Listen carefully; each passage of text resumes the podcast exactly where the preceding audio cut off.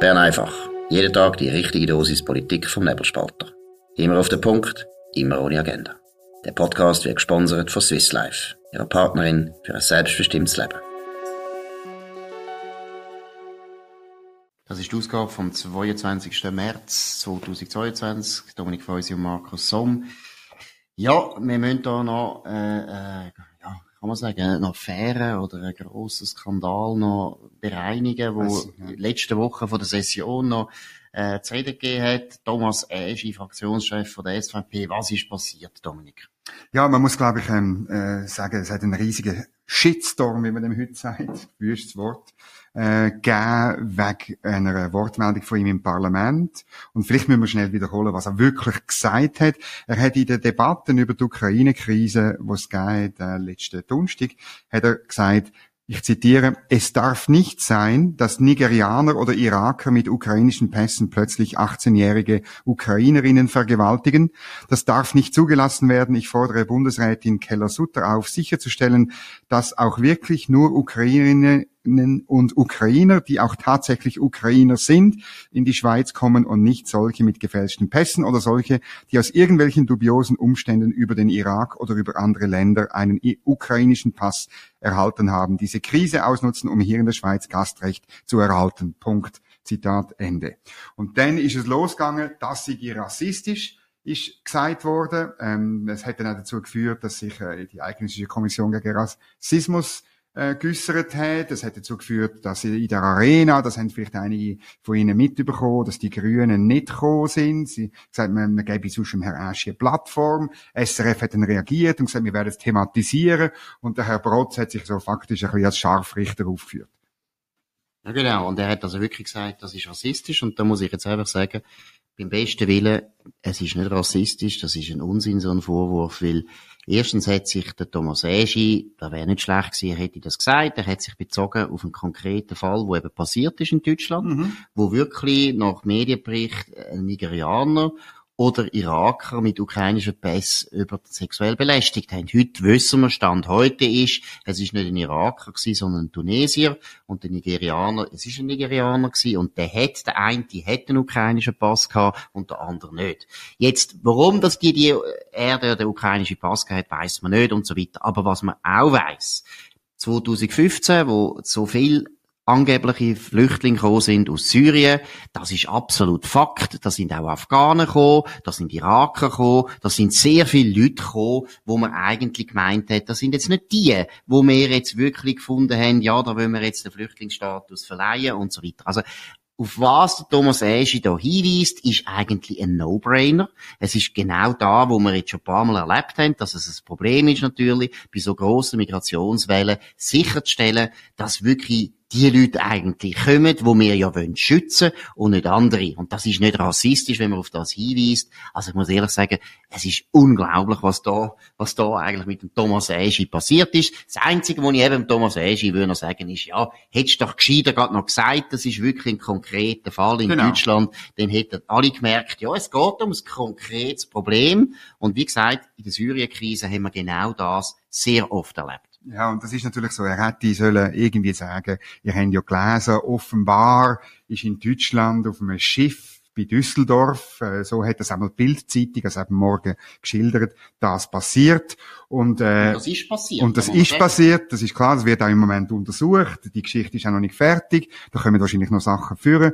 Und das hätte er müssen sagen. Ich habe mir sagen, ich bin bei deren Anspruch nicht im, im, äh, im Saal, also im Saal sowieso nicht, aber im Bundeshaus gewesen. Ähm, er, er hat frei geredet zu, zu vier Punkten und ähm, ich habe mir sagen, es sei nicht bewusst gewesen, dass er es nicht gesagt hat, sondern er ist einfach mehr oder weniger davon ausgegangen, dass alle das mitbekommen, dass das passiert ist. Aber von dem kann man natürlich nicht ausgehen. Darum muss man äh, manchmal in der Sprache muss man sich halt ein bisschen gewählter ausdrücken, als er es jetzt hier gemacht hat, oder? Das kann man ihm vorwerfen, aber ja, ja. Rest, komm, also anderen ist einfach bösartig und da hat man wirklich jetzt einfach etwas wollen, ähm, Eschi vorwerfen und dann hat der Parlamentspräsidentin Diren Kählin, wo offensichtlich während der Rede nicht gut aufpasst hat, anscheinend hat sie die ganze Zeit auf ihrem Smartphone äh, gemäß NZZ töckelt, gemäß NZZ, also das ist erwiesen und hat dann einen Tag später wahrscheinlich, weil irgendwelche Kollegen ihr gesagt haben, das ist doch ganz schlimm, was der Eschi gesagt hat, hat sie dann per Twitter, gell, ja. sich extrem aufgeregt und sogar ist sogar, sogar so weit gegangen, muss man sich mal vorstellen,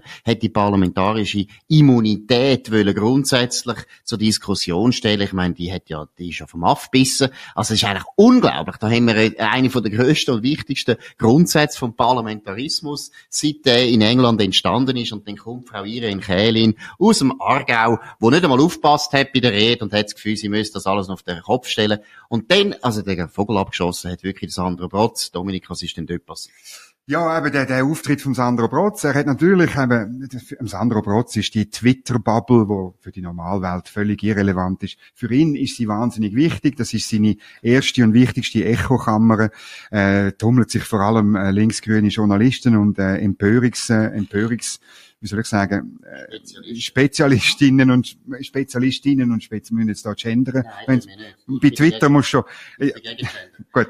Aber er hat sich dort natürlich irgendwie rechtfertigen, oder? Und er hat es darum ganz, ganz, ganz besonders gut gemacht sozusagen, und hat wollen den, den Applaus reinholen, oder, von dieser Twitter-Bubble, und hat dann äh, gesagt, äh, ja, sie sind ein Rassist, die Aussage ist rassistisch, oder, das hat äh, die eidgenössische Kommission festgestellt, und er hätte ganz viel ähm, Strafrechtsprofessoren ähm, gefragt, oder? Man weiß bis heute nicht, wer das ist. Hey, und das ist völlig absurd. Das ist nicht seine Aufgabe als Moderator von der Arena, da den Scharfrichter rauszuhängen. Er hat das nur gemacht für die linksgrüne Twitter-Bubble. Ja, und auch mit welcher, also eben, muss ich schon sagen, mit welcher Arroganz und mit welchem Selbstbewusstsein er einfach behauptet hat, das ist rassistisch, praktisch naturwissenschaftlich erwiesen und wir alle wissen, der Rassismus ist auch noch durchaus interpretationsbedürftig. Das ist nicht eine harte Wissenschaft, was man da genau als rassistisch kann bezeichnen. Und noch eines, das, was der Thomas Eschi gesagt hat, ist nichts anderes gewesen, als ein empirisches Beispiel bringen für ein Problem, wo wir bei jeder Migrationswelle bis jetzt hatten. Auch sexuelle Belästigung ist ein Problem, wissen wir schon lange. Und auf das hat er hinweisen das ist nicht rassistisch und wenn man über solche Probleme nicht mehr reden im schweizerischen Parlament, dann stimmt etwas nicht. Ja, und er hat eben, der Sandro Brotz hat auch Diskussion darüber dann wollen verweigern. Er hat also eigentlich nur ein Urteil verkünden. Das ist das Problem. Man hätte ja dann durchaus können sagen, äh, fragen, Herr Aschi, äh, erklären Sie sich, oder? Und dann hat man eine Diskussion führen. Aber das hat er nicht wollen, weil dann wäre er wieder von der Linksgrünen angekreidet worden. Und zu der Irene Kählin, das muss man halt schon noch, das hat ähm, Nicole Ruckle auf nebelspalter.ch hat das herausgefunden, oder? Dass sie selber 2017 auf ihrem Blog hat sie geschrieben, ich zitiere, ich wünsche uns den Mut hinzustehen und sexuelle Gewalt vorbehaltlos zu melden und sexuelle Belästigung laut und deutlich zu benennen, das braucht Mut. Das hat sie geschrieben und genau das hätte Thomas Aschi gemacht. Genau, aber wenn Nigerianer eben der Täter ist oder ein Tunesier oder ein äh, was haben wir noch gesagt? Was ist Iraker? Iraker gibt's auch noch. Ja, Wenn es ja. das ist, dann dürfen wir das nicht sagen, sondern sie meint natürlich, Frau Kelly meint nur die Schweizer. Das ist auch einfach absurd. Es ist ganz klar, sexuelle Gewalt ist absolut zu verurteilen und auch strafrechtlich zu verurteilen. Die Leute gehören ins Käfig und zwar länger als die Grünen, wo die Renkählin äh, Parteimitglied ist, viel länger als die Grünen das haben. Die Grünen haben sich gewehrt gegen eine Mindeststrafe für Vergewaltigung, tun sich nach wie vor gegen das wehren, unter anderem wegen Ausländer, ist auch eine jenseits, jenseitige Position. Und das solche Leute, die sich offensichtlich nicht für sexuelle Opfer wirklich interessieren, nachher den anderen, die nachwerfen, sie sagen Rassisten, ist schon ganz ein starkes Stück. Und wir haben schon ein paar Mal betont, auch für eine Parlamentspräsidentin absolut würdelos. Das geht nicht. Parlamentspräsidenten und Präsidentinnen, jetzt tue ich auch extra gendern, ja, ja. wie es ab und zu, ab und zu eben auch Frauen gibt, zum Glück, oder? Das ist ja okay. Die haben sich zurückzuhalten. Die sollen nicht mehr im parteipolitischen Hickhack mitmachen und das macht Frau Kählin offensichtlich. Auch das, shame on you. Gut. Damit hätten wir doch das abgehandelt, Markus, oder? Ist jetzt alles klar? Nein, ich, ich, ich verlange eine Entschuldigung von der Irene Kählin. Ich verlange, ich verlange vom Sandro Brotz auch einen, einen, einen Kanossagang. Jetzt tönst wie ein, er soll auf Zug, er soll auf Zug und soll sich am Boden umwälzen und sich entschuldigen. Und sonst werden ihm die Gebühren gestrichen. Weil das muss man dann einmal noch einmal sagen, das ist ein öffentlich-rechtlicher Sender. Und da gehört einfach dazu, dass man eine gewisse Ausgewogenheit einfach pflegt und dass man sich dessen bemüht. Und das bemüht, das hat der Sandro Brotz aus meiner Sicht gar nicht gemacht. Gut. Jetzt müssen wir etwas anderes ansprechen. Heute ist nämlich ein wahnsinnig wichtiger Tag in der Geschichte der Pandemie, nämlich der vorläufig letzte Höhepunkt, hoffentlich die letzte Medienkonferenz von der sogenannten Corona-Fachexperten von der Corona Taskforce, wo sich ja nächste Woche am 31. März auflöst. Sie löst sich richtig in Luft aus. Das letzte Mal sind da Leute gewesen, insbesondere die Tanja Stadler, ähm, sie hat nochmal verkündet, äh, mehr als 100.000 Personen stecken sich an, jeden Tag, ganz schlimm. Sie hat gesagt, äh, dem Virus gehen langsam die Wirte aus. Sie hat aber auch gesagt, Omikron sei weiter gefährlich und sie hat gesagt, also ein zweiter Booster sei unter Umständen nötig, zum Beispiel im Herbst. Also und und äh, selbstverständlich, es, es, also äh, ja Maske tragen, sie wäre immer noch gut, oder hat, hat man dann vom Herrn Mattis gehört vom BAG und es ist einfach alles, es, es ist so ein Abgesang auf die, auf die Taskforce, wo in diesen, in diesen zwei Jahren eine ganz komische Rolle gespielt hat. Dein Eindruck? Also gut, das ist natürlich ein Schock. Ist für uns alle ein Schock, dass jetzt die Taskforce nicht mehr für uns schaut auch unser Sicherheitsbedürfnis ist missachtet worden. Ich muss da den Bundesrat kritisieren, das ist ganz schlimm. Also, wir alle brüllen. Wir haben heute äh, da eine Trauersitzung äh, veranstaltet im Nebelspalter, weil das ist wirklich traurig. Hat Tanja Stadler vermissen wir. Wir sind wirklich traurig, dass sie nicht mehr da ist und dass die Taskforce sich einfach äh, auflösen muss. Na gut, also Spaß beiseite. Ich finde, das ist ein Gremium gewesen, wo von Anfang an eigentlich überflüssig war, wo sich etwas angemaßt hat, wo sich Experten nie sollten anmassen in der Demokratie. Die ganze Zeit haben die der Regierung reingeredet, die haben immer der Regierung auch immer vorgegeben, was sie sollen machen.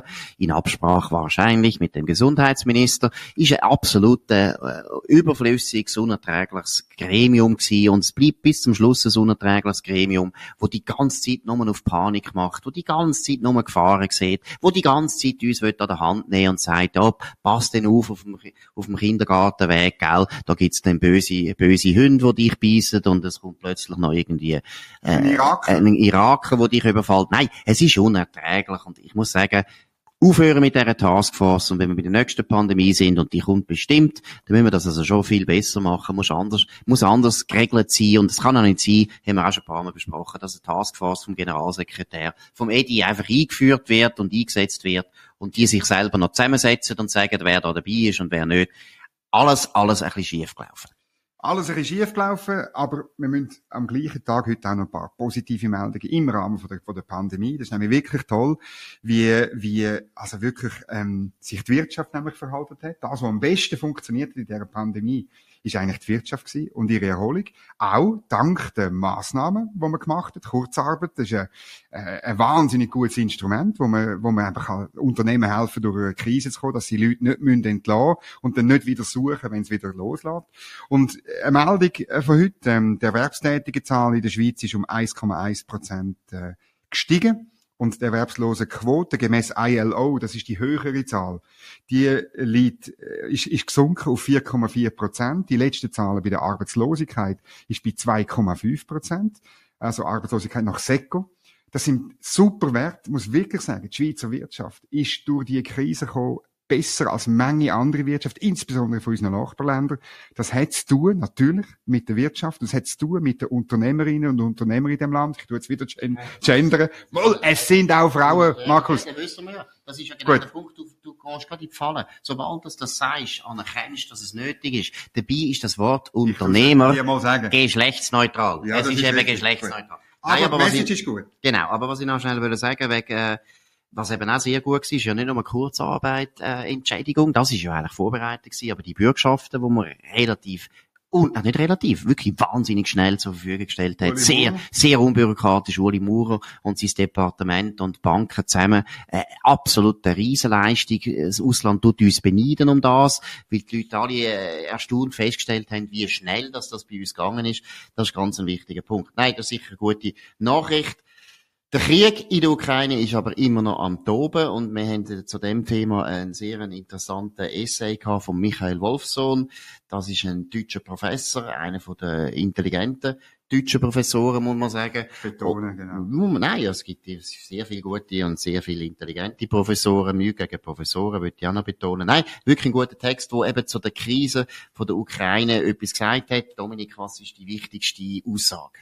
Ja, es ist natürlich Balsam auf eine Schweizer Seele, insbesondere wenn sie von einem deutschen Professor kommt, weil er sagt, ähm, die Lösung von dem Konflikt ist eben Föderalismus. Er sagt, es gibt in jedem Land gibt es verschiedene Identitäten, Kulturen und ähm, Schichten von Menschen, wo sich auch wenn kulturell, auch politisch ausleben. Also er sagt, es gibt halt so eine Gruppenidentitäten, wo eine Selbstbestimmung wollen. Und darum, wenn man Grenzen nicht verändern und Grenzen verändern ist immer schwierig, oder? Endet eben sehr oft im Krieg. Dann muss man das zulassen, eine Selbstbestimmung innerhalb von einem Staat. Und er hat ein Buch geschrieben zum ewigen Weltfrieden 2016 und ich habe dann dürfen mit ihm Einverständnis für Basel Zeitung Ingo interviewen. Ist noch lustig gewesen, weil äh, ich habe ihm angerufen und gesagt, Herr Wolfson, ich würde gerne ein Interview machen. Und dann hat er gesagt, na schießen Sie los. Und dann habe ich gesagt, nein, äh, ich komme auf München. Und dann hat er gesagt, also er sei eigentlich jahrelang, sei nie mehr ein Journalist bei ihm vorbeikommen, aber ich kann schon kommen. Und es ist sehr gut gewesen, weil wir etwa drei Stunden geschwätzt haben, bei ihm privat daheim und äh, weil wir uns gut verstanden haben und weil dann das Interview, das weißt du auch, viel besser geworden ist. Und dort hat er einen Satz gesagt, wo ich schon noch will, ich schon noch will zitieren. Also 2016 hat er gesagt, ich zitiere, die Ostukraine war immer etwas anderes als die Westukraine. Die beiden Teile wurden in einem Staat zusammengestopft, der nun auseinanderbricht. Das ist nicht aufzuhalten. Zitat Ende. Und er nimmt natürlich das in dem Essay wieder auf und sagt, ich meine, die Lösung wäre immer schon gewesen, eine Föderalisierung von der Ukraine. Und man darf sich nicht täuschen. Jetzt auch im, im Krieg jetzt ist klar, da gibt es eine nationalistische Aufwallung und man betont, dass man alle gleich ist und dass, dass man unter der Fahnen und dem Emblem jetzt gegen die Russen kämpft. Das, das ist auch beeindruckend. Aber am Schluss die politischen Probleme, das Ausleben von diesen eigenen Gruppenidentitäten, die sehr regional sind, ähm, das muss auch in Zukunft möglich sein. Und er verweist natürlich darauf, das ist auch in anderen Ländern so. Oder es ist in Deutschland so, mit Bayern und Norddeutschen. Es ist in Frankreich so, es ist in Korsika so, es ist in Baskaland so, es ist in, in Katalonien so, es ist in Schottland so. Ja. Mit unterschiedlichen Dingen, aber ich finde es grossartig. Also, ich bin völlig anderer Meinung. Nein, Föderalismus ist natürlich gut, da hat er recht, aber ich bin sehr, sehr pessimistisch, dass Föderalismus eben eigentlich kann eingeführt werden neu in einem Land. Ich kenne, kenne eigentlich kein Beispiel, wo es funktioniert hat, oder? Man hat, man hat, nehmen wir zum Beispiel, äh, Kanada ist ein gutes Beispiel, richtig gut funktioniert es immer noch nicht. Ist jetzt vielleicht sogar ein schlechtes Beispiel. Ist vielleicht das einzige, wo noch relativ ja, gut geht. Spanien funktioniert es überhaupt nicht. nicht Frankreich hat es auch nicht. Man hat ja schon probiert, äh, ja, Föderalisierung also ich kenne praktisch kein Land, wo es funktioniert, wo es nicht aus historischen Gründen passiert ist, oder? Also Amerika ist föderalistisch gewesen von Anfang an, weil das sind 13 Staaten gewesen, die sich zusammengeschlossen haben. Die Schweiz genau das Gleiche. Italien, wo meiner Meinung nach Südtirol, muss man also betonen, gut gemacht hat, oder? Sehr gut, ist ein gutes Beispiel. Aber da muss man auch sagen, auch in Italien hat man eine lange eigentliche föderalistische Tradition gehabt. Das Land ist natürlich zusammengeklebt worden von einem Einheitswillen, wo eigentlich nie zu dem Land passt hat. Und das ist auch ein gutes Beispiel, wo eben zeigt, der Einheitsstaat kann man auch nicht von oben her einführen. Aber dass das in der Ukraine soll möglich sein, ich bin skeptisch. Schön wär's. Die Idee ist gut, aber ob es wirklich möglich ist, wissen wir nicht. Das war Bern einfach am 22. März 2022. Dominik Feusi und Markus Somm. Nebelspalter.ch könnt ihr uns abonnieren, aber auch auf äh, Pod, äh, Spotify oder Apple Podcasts. Könnt uns vor allem weiterempfehlen und kritisieren und auch loben. Das würde uns auch freuen. Wir hören uns wieder morgen zur gleichen Zeit auf dem gleichen Kanal. Das war Bern einfach, immer auf den Punkt, immer ohne Agenda. Gesponsert von Swiss Life, ihrer Partnerin für ein selbstbestimmtes Leben.